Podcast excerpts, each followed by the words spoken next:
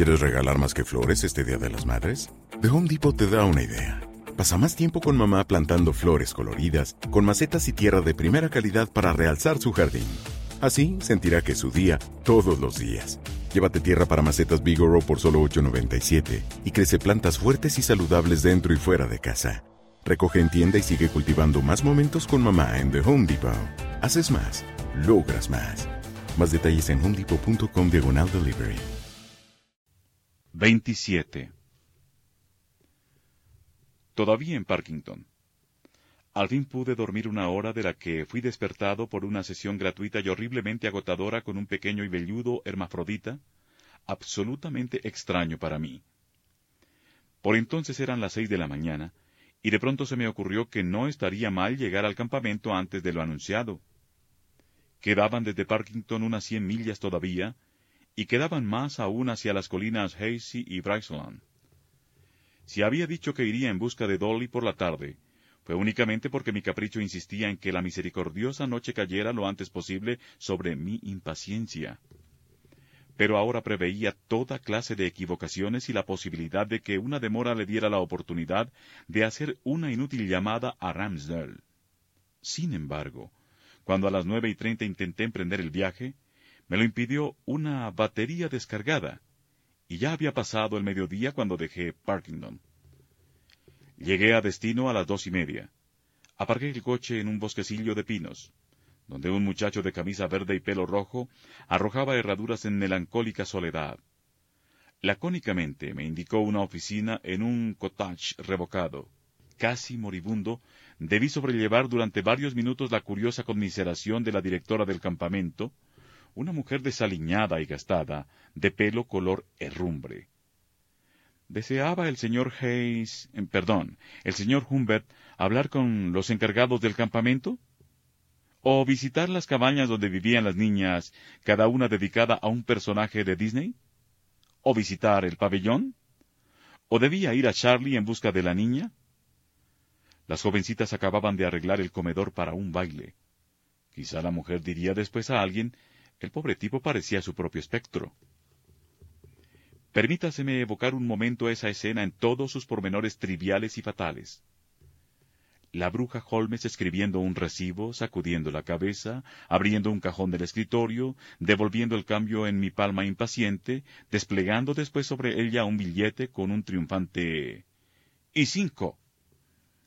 Fotografías de niñas, una brillante polilla o mariposa, todavía viva, pinchada en la pared, estudio del natural, el diploma enmarcado del dietista del campamento, mis manos trémulas, una ficha exhibida por la eficiente señora Holmes con un informe del comportamiento de Dolly Hayes en el mes de julio, buena conducta, excelente para el remo y la natación, un eco de árboles y pájaros, mi corazón palpitante. Yo estaba de espaldas a la puerta. Sentí que la sangre me subía a la cabeza cuando oí detrás de mí su respiración, su voz. Llegó arrastrando y golpeando su pesada maleta. ¿Tú? exclamó, y se quedó inmóvil, mirándome con ojos ladinos, alegres, abiertos los suaves labios en una sonrisa algo tonta, pero maravillosamente cariñosa. Estaba más delgada y alta, y durante un segundo me pareció que su rostro era menos bonito que la huella mental acariciada por mí durante más de un mes. Sus mejillas parecían hundidas y demasiadas pecas diluían sus rasgos inmaturos y rosados. Esa primera impresión, un intervalo humano muy estrecho entre dos latidos de tigre, llevaba en sí la nítida implicación de que todo cuanto debía hacer el viudo Humbert, todo cuanto quería hacer o haría, era dar a esa huerfanita descolorida, aunque tostada por el sol, y aux yeux battus, y hasta en las sombras plomizas bajo los ojos había pecas, una educación firme, una adolescencia saludable y feliz, un hogar limpio, inobjetables amigas de su misma edad, entre las cuales, si el destino se dignaba compensarme, podía encontrar, acaso, una bonita Madeleine solo para Herr Dr. Humbert. Pero en un abrir y cerrar de ojos, mi angelical línea de conducta se esfumó y caí sobre mi presa. Y el tiempo se adelanta a nuestras fantasías. y ella fue mi Lolita de nuevo, en verdad, más Lolita mía que nunca. Dejé que mi mano se apoyara sobre su tibia cabeza castaña y cogí su equipaje.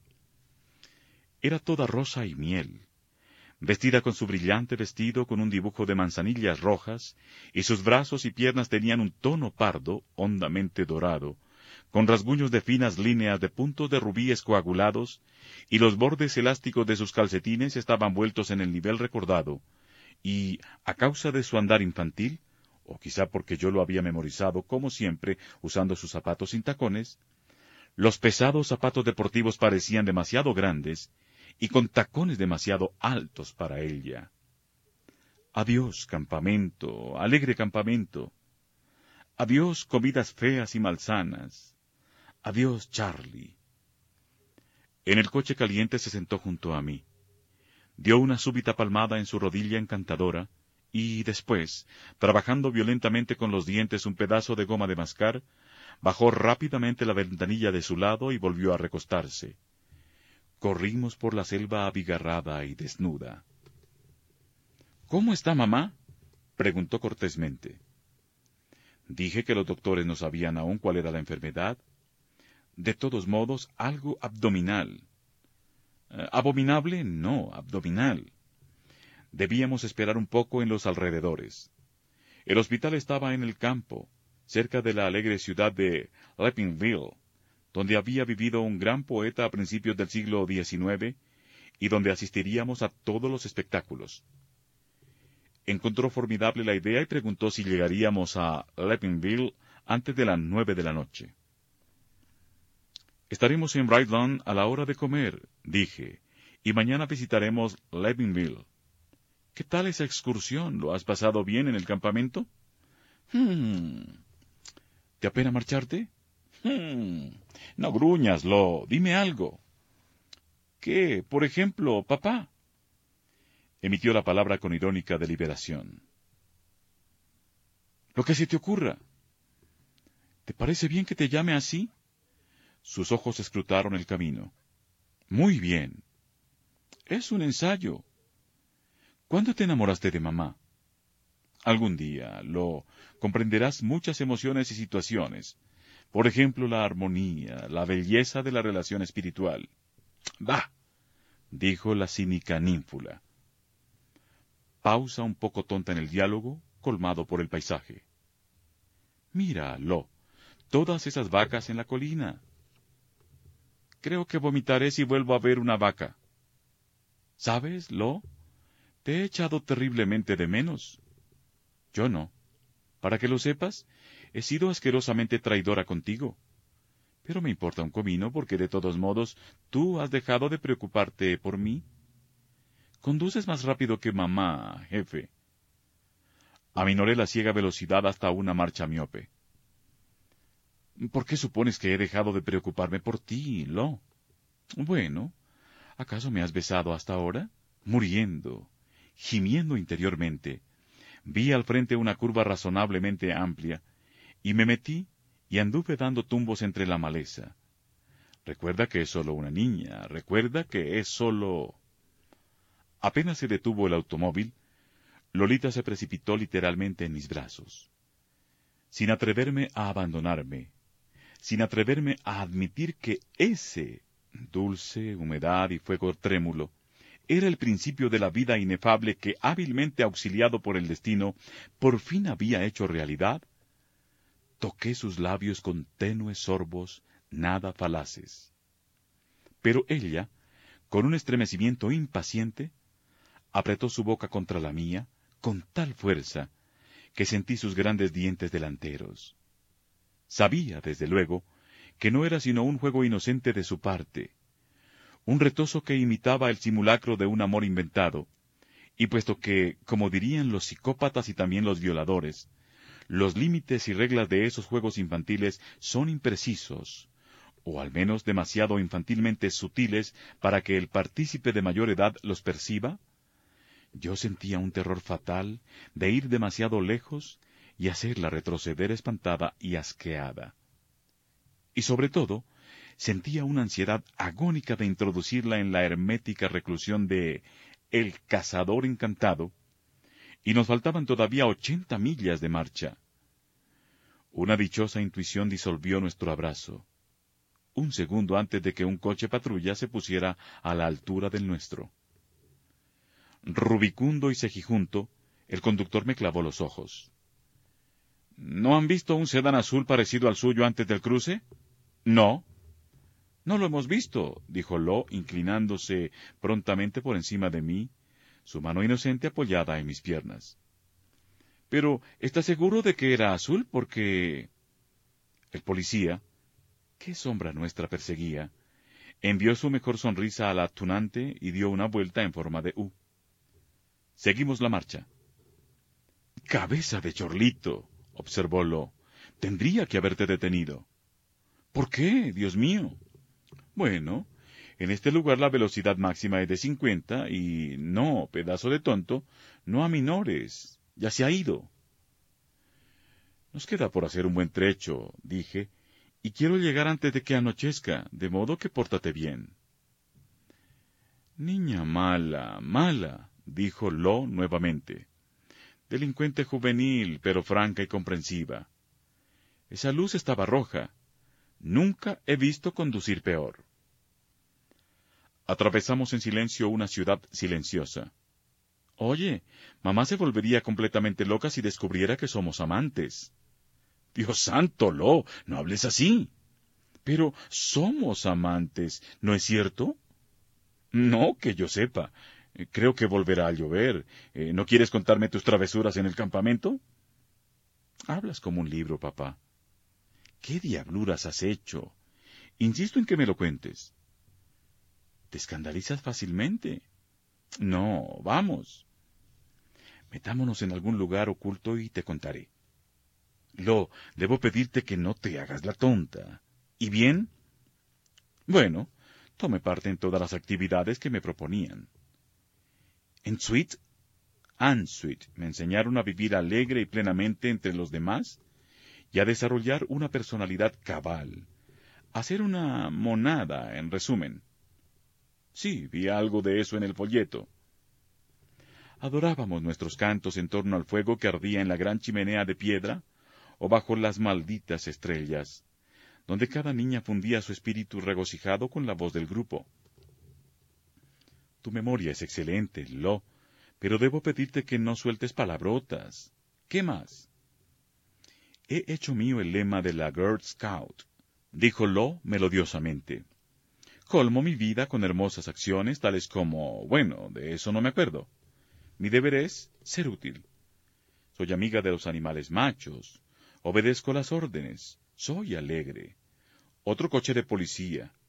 Soy frugal y mis pensamientos, palabras y actos absolutamente asquerosos. Espero que eso sea todo, niña ingeniosa. Sí, eso es todo. No, espera un minuto. Cocinábamos en un horno de campaña. Eso parece muy interesante lavábamos sillones de platos. Sillones quiere decir en el colegio muchos, muchos, muchos, muchos. Oh, sí. Eh, último en orden, pero no en importancia, como dice mamá. Déjame pensar. ¿Qué era? Ah, sí. Nos hacían radiografías. Caray, qué divertido. Tut. Set. Salvo una cosita, algo que no puedo contarte sin ruborizarme de pies a cabeza. ¿Me lo contarás después? Si nos sentamos en la oscuridad y me dejas hablar en voz baja, te lo contaré. ¿Duermes en tu cuarto de siempre o en dulce montón con mamá? En mi cuarto de siempre. Tu madre sufrirá una operación muy seria, Lo. ¿Quieres parar en esa confitería? dijo Lo. Sentada en un banco alto, con una faja de sol a través de su brazo desnudo y atesado, Lolita atacó un complicado helado coronado de jarabe sintético. Lo edificó y se lo sirvió un muchachón granujiento con una corbata grasienta, que miró a mi frágil niña en su leve vestido de algodón con deliberación carnal. Mi impaciencia por llegar a Brightland y el cazador encantado era mayor de lo que podía soportar. Por fortuna, Lo despachó el helado con su habitual presteza. ¿Cuánto dinero tienes? pregunté. Ni un céntimo, dijo ella tristemente levantando las cejas y mostrándome el vacío interior de su bolso. Arreglaremos ese asunto a su debido tiempo. ¿Vamos? Oye, ¿habrá aquí cuarto de baño? No vayas ahora, dije con firmeza. Será un lugar inmundo. Vámonos. En general era una niña obediente. La besé en el cuello cuando volvimos al automóvil. No hagas eso, dijo mirándome con genuina sorpresa. No me babes, puerco. Se restregó el lugar donde acababa de besarla levantando el hombro. Mm, perdona, le dije, es que te quiero mucho, ¿sabes? Marchamos bajo un cielo lúgubre, remontando un camino sinuoso, y después empezamos a descender nuevamente. Oh, Lolita, nunca llegaremos allí. ¿Quieres regalar más que flores este Día de las Madres? The Home Depot te da una idea. Pasa más tiempo con mamá plantando flores coloridas, con macetas y tierra de primera calidad para realzar su jardín. Así sentirá que es su día todos los días. Llévate tierra para macetas Bigoro por solo $8.97 y crece plantas fuertes y saludables dentro y fuera de casa. Recoge en tienda y sigue cultivando más momentos con mamá en The Home Depot. Haces más, logras más. Más detalles en homedepot.com diagonal delivery. El polvo empezaba a saturar a la bonita y pequeña Bryceland con su falsa arquitectura colonial, las tiendas de curiosidades y sus árboles importados, cuando atravesamos las calles débilmente iluminadas en busca de El Cazador Encantado. El aire, a pesar de la firme llovizna que lo adornaba con sus cuentas de cristal, era verde y tibio. Ante la taquilla de un cine chorreaban luces como alhajas y se había formado una cola de personas, casi todos niños y ancianos. Oh, quiero ver esa película, Vengamos después de cenar. Oh, tráeme. Tal vez, cantó Humbert, sabiendo perfectamente bien, astuto diablo tumescente, que a las nueve, cuando empezaba la película, ella estaría seguramente muerta en sus brazos. Cuidado, gritó Lo, inclinándose cuando un maldito camión se detuvo en una esquina frente a nosotros con un latido de sus luces traseras. Sentía que si no dábamos con el hotel pronto, inmediatamente, milagrosamente, en la manzana siguiente, perdería todo dominio sobre la cafetera de Charlotte, con sus ineficaces limpiaparabrisas y sus frenos caprichosos. Pero los transeúntes a quienes pedía informes eran también visitantes, o preguntaban frunciendo el ceño, ¿El cazador qué? como si yo estuviera loco.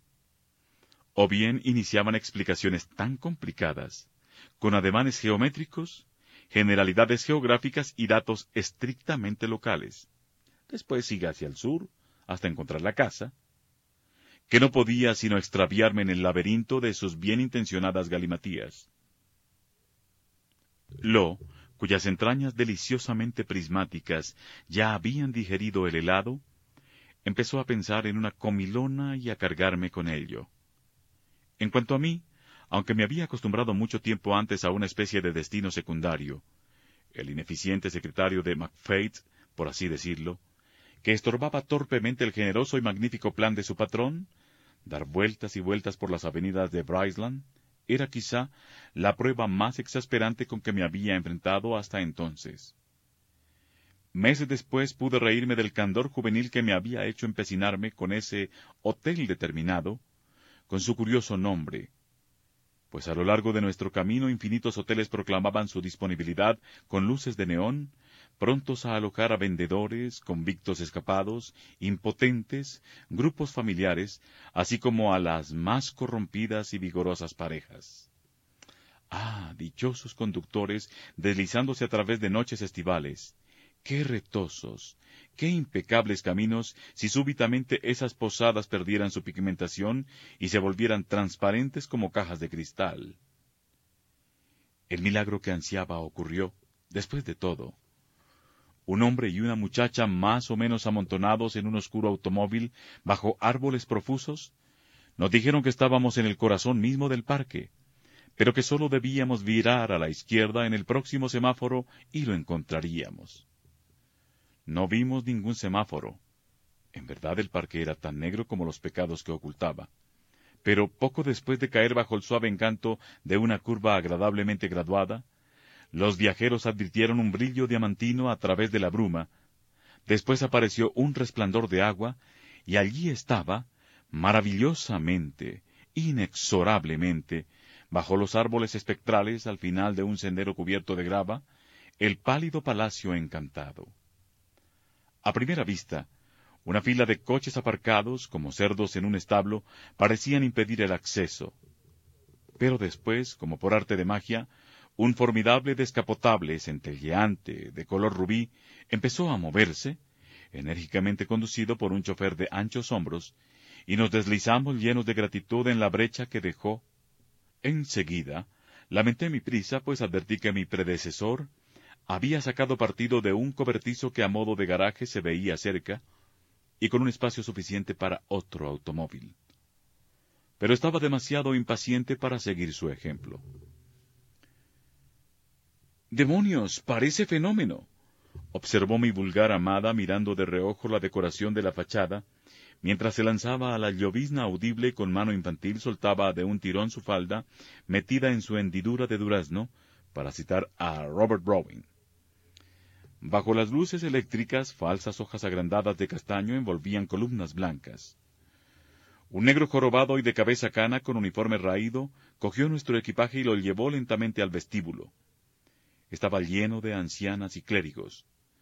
Lolita se puso en cuclillas para acariciar a un perro de aguas de cara pálida, manchas azuladas y orejas negras que se desmayó bajo su mano. ¿Y quién no se habría desmayado, amor mío? Sobre la alfombra floreada, mientras yo me abría un pasadizo hacia el escritorio a través de la multitud. Allí, un viejo calvo y porcino, todos eran viejos en ese hotel, examinó mis rasgos con una sonrisa afable, después exhibió mi telegrama, mutilado, Luchó con ciertas oscuras dudas, miró el reloj, y por fin dijo que lo lamentaba mucho, pero que había reservado el cuarto con camas gemelas hasta las seis y media, y ya no disponía de él. Una convención religiosa se había sumado a una exposición floral en Bryceland y... El nombre, dije fríamente, no es Humberg, ni Humbug, sino Herbert. Quiero decir Humbert. Y cualquier cuarto me es lo mismo. Bastará poner un catre para mi hija. Tiene diez años y está muy cansada. El viejo rosado miró afectuosamente a Lo, todavía en cuclillas, escuchando de perfil, con los labios entreabiertos, lo que la dueña del perro, una anciana envuelta en velos violáceos, le decía desde las profundidades de un sillón tapizado en cretona. Las dudas, sean cuales fueren, del viejo obsceno quedaron disipadas ante la visión de ese pimpollo. Dijo que quizá tuviera, en realidad lo tenía, un cuarto con una cama doble. En cuanto al catre, eh, señor Potts, ¿tenemos catres disponibles? Potts, también rosado y calvo, con pelos blancos que asomaban de sus orejas y otros agujeros, dijo que vería qué podía hacerse. Fue y habló mientras yo sacaba mi estilográfica. Impaciente Humbert. Nuestras camas dobles son triples en realidad, dijo afablemente Potts mientras nos precedía. En una noche de mucho público durmieron juntas tres señoras y una niña. Creo que una de las señoras era un hombre disfrazado.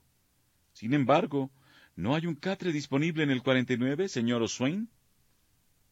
Creo que lo pidieron a Swan, dijo Swain, el payaso viejo que me había recibido. Eh, nos arreglaremos de algún modo, dije. Mi mujer quizá llegue después, pero aún así creo que nos arreglaremos. Los dos cerdos rosados se incluyeron entre mis mejores amigos.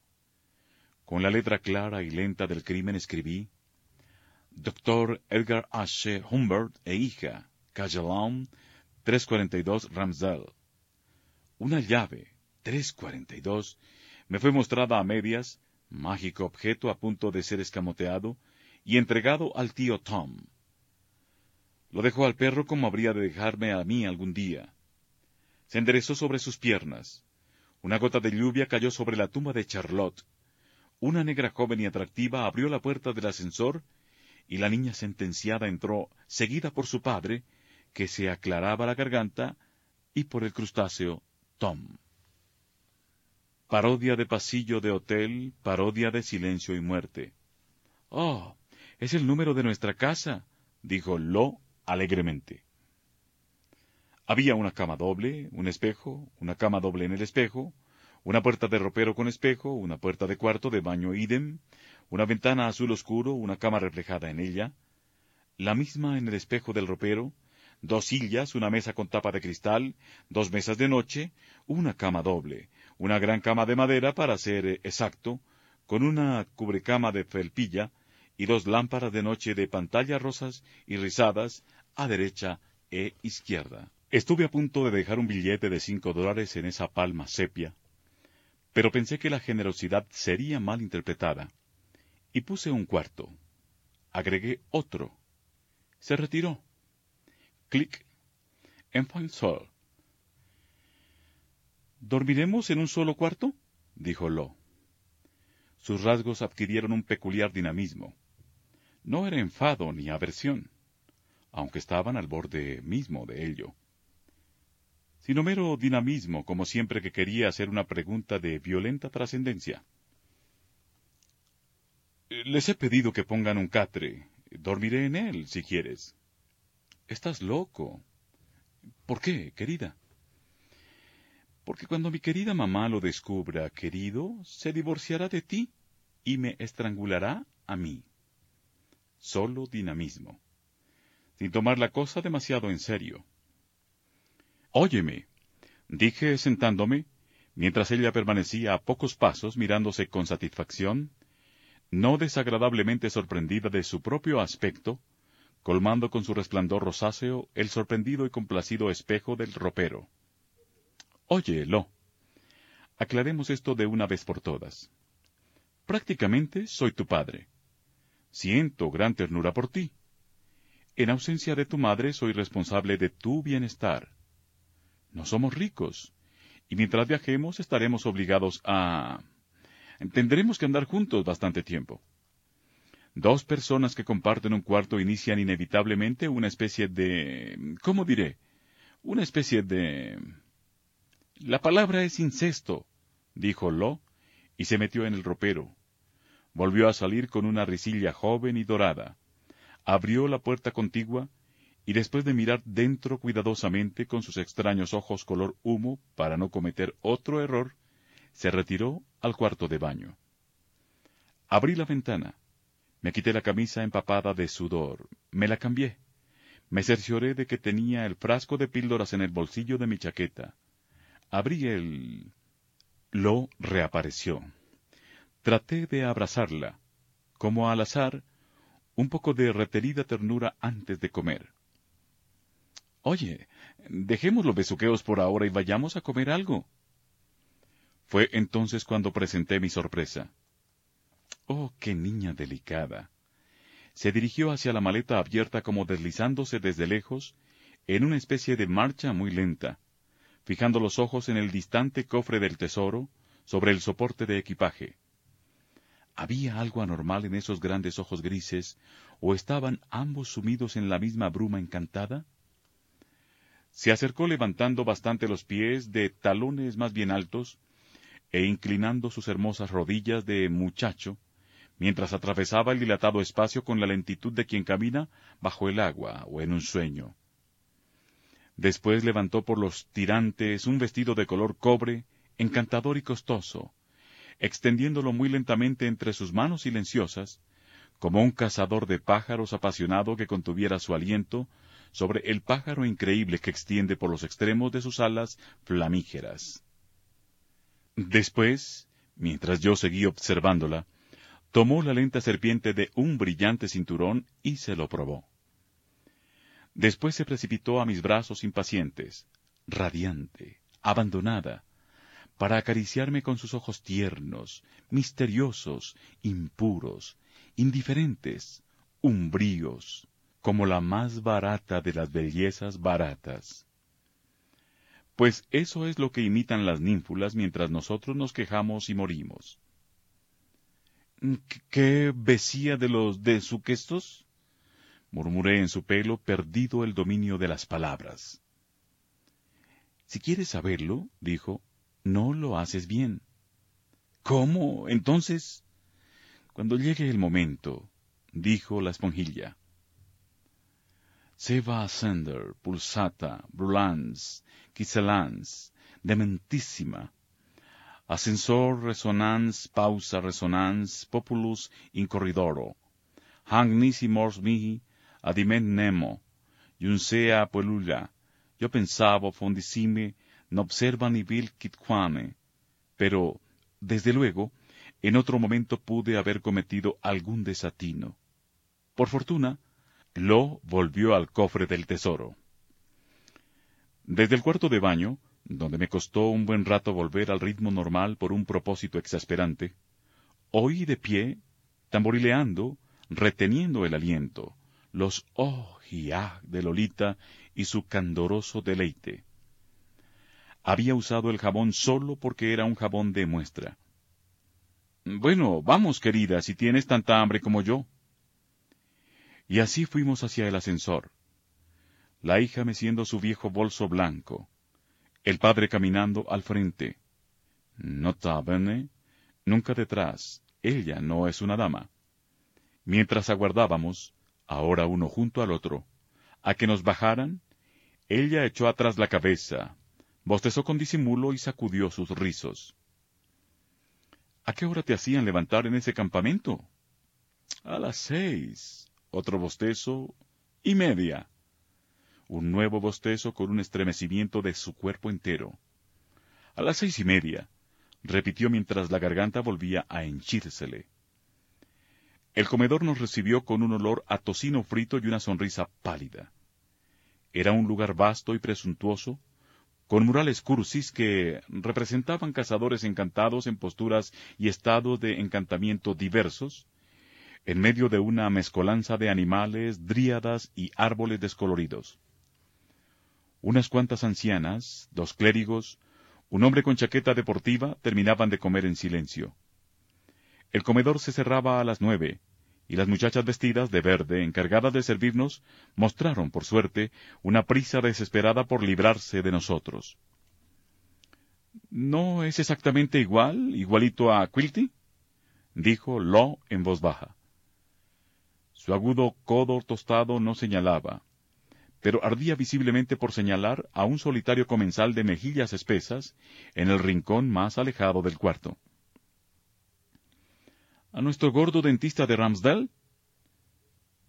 Lo contuvo el bocado de agua que acababa de sorber y dejó sobre la mesa su vaso oscilante. No, por supuesto, dijo atragantándose de risa. Quiero decir, igual al escritor del anuncio de Drums. Oh fama, oh fémina. Cuando sirvieron el postre, una inmensa cuña de pastel de cerezas para la jovencita y helado de vainilla, que fue agregado en su mayor parte al pastel para su protector, tomé el frasquillo de las píldoras púrpura de papá. Cuando evoco esos murales nauseabundos, ese momento extraño y monstruoso, sólo puedo explicar mi comportamiento de entonces por el mecanismo de ese vacío de pesadilla en que evoluciona una mente alterada. Pero en ese instante todo me pareció simple e inevitable.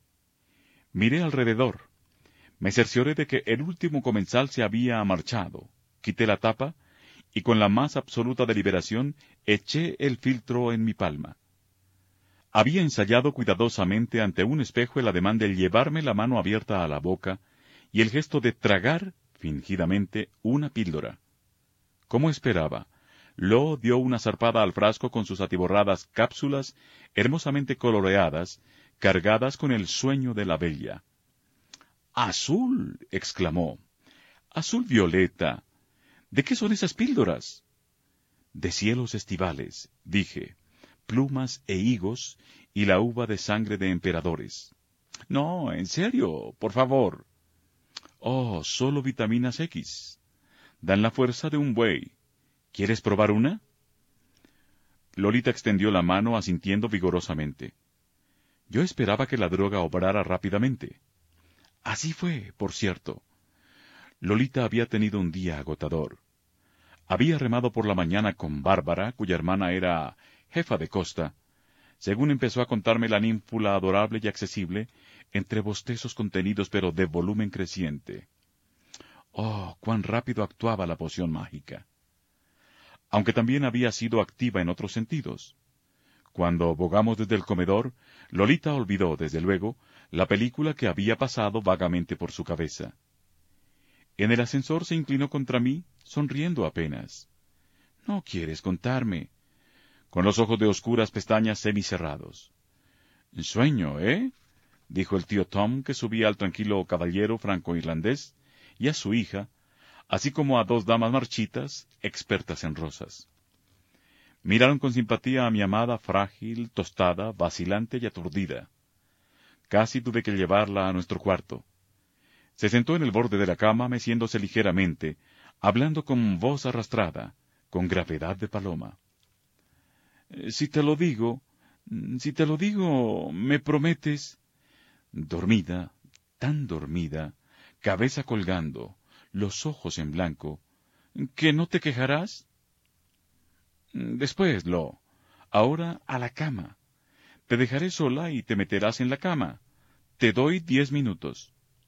Oh, he sido una niña tan repugnante. Siguió sacudiendo el pelo, quitándose con dedos lentos una cinta de terciopelo de la cabeza. Déjame contarte. Mañana, Lo.